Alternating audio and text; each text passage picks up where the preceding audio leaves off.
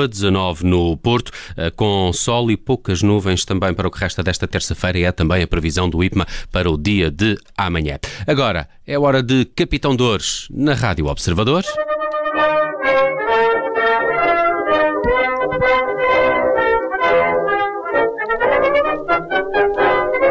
Ora, cá está ele, Tiago, de que é que nos vais falar hoje? Ora, Nelson, estavas com saudades disto. Muitas.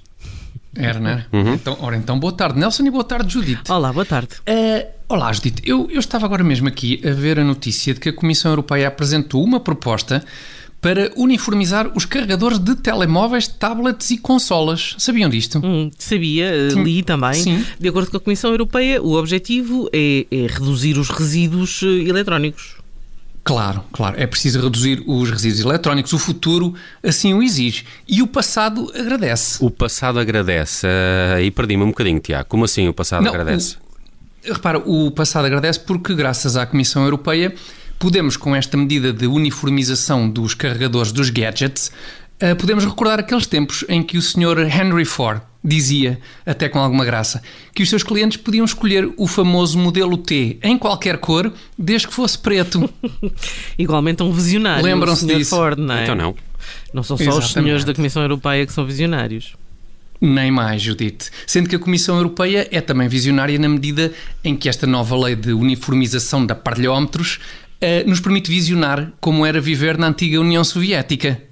Ai, queres um telefone? Queres? Toma este. Ah, mas repare, é, é, que eu gostava de ter um telefone que me permitisse uh, mesmo fazer chamadas para onde eu quisesse. Chamadas, pronto!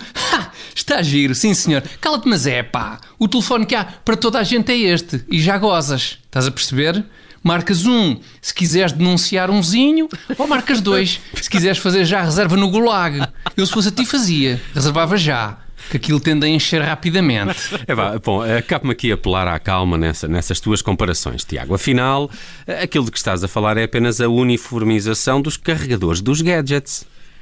Pois é.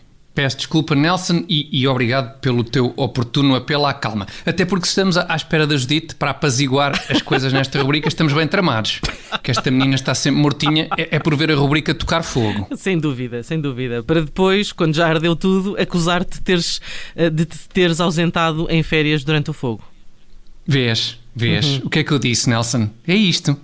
Enfim, vamos então acalmar e até, quem sabe, até agradecer aos senhores e senhoras da Comissão Europeia pelos carregadores uniformizados. Obrigado, Comissão Europeia. Obrigado. Porque a verdade é. Sim, exatamente. Porque a verdade é que é muito chato uma pessoa ter de decidir: é pá, compro este telefone ou compro aquele outro? Bom, o carregador deste carrega mais rápido. Por outro lado, o carregador daquele outro é mais duradouro. Ufa, decisões, decisões, decisões. Ai, quem me dera voltar para o ventre materno da minha Comissão Europeia e não ter de enfrentar estes dilemas existenciais. E já agora ser alimentado por uma sonda também seria extremamente prático. É pá, bom. E estar ali no quentinho, aninhado. O meu apelo à calma caiu claramente em saco roto. Não, saco roto porque, muito provavelmente, era um saco que não respeitava as regras de uniformização de sacos da União Europeia, Nelson. Tens de ter atenção a isso. Hein? Só sacos uniformizados onde depois podes colocar o teu carregador de telemóvel uniformizado, enquanto papas uma bananinha, daquelas todas uniformizadas, com as medidas regulamentares definidas pela União Europeia. Uma coisa é certa, bem? uma coisa é certa, os carregadores de telemóveis serem todos iguais tornava as coisas mais simples, por exemplo, nos locais de trabalho. Isso é verdade. E, e tornar os locais de trabalho mais apelativos está na ordem do dia. Que ainda recentemente li uh, sobre uma empresa tecnológica que abriu em Lisboa um, um escritório daqueles tipo Google, que até tem ginásio, campo de pádel e mini apartamentos. Mini apartamentos. Mini, apartam mas, mini apartamentos. Pá, mas isso não é péssimo para, para, para a produtividade, não é? Com toda a gente a fazer cestas depois do almoço e assim. Eu fazia.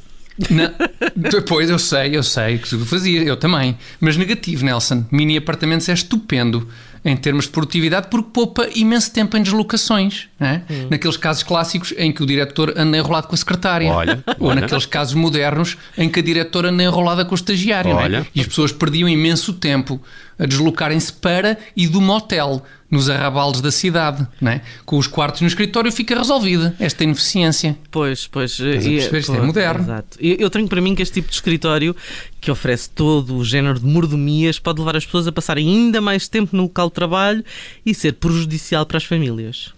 Não, prejudicial para as famílias. É que nem pensar. Muito, não, muito pelo contrário, Judite. Pelo contrário, creio que, que a proliferação deste género de local de trabalho, com, com toda a sorte de, de, facilidades e diversões, levará, isso sim, a uma explosão da natalidade. A sério? Mas, Mas como assim, sim. então? Oh Nelson, porque se antigamente uma pessoa tinha uma carrada de filhos para os levar para o trabalho no campo, agora quer-se uma carrada de filhos para os levar para o trabalho e dar-os ao campo de futsal do escritório, garantindo que há sempre quórum para jogar um 5 para 5. 5 para 5, é verdade. Isto é, é o futuro. É o futuro. Não é? É, e de maneira é que no fundo é muito isto, o futuro, é isto. O é futuro, o futuro aqui. é isto, exatamente, Nelson. Bela ligação.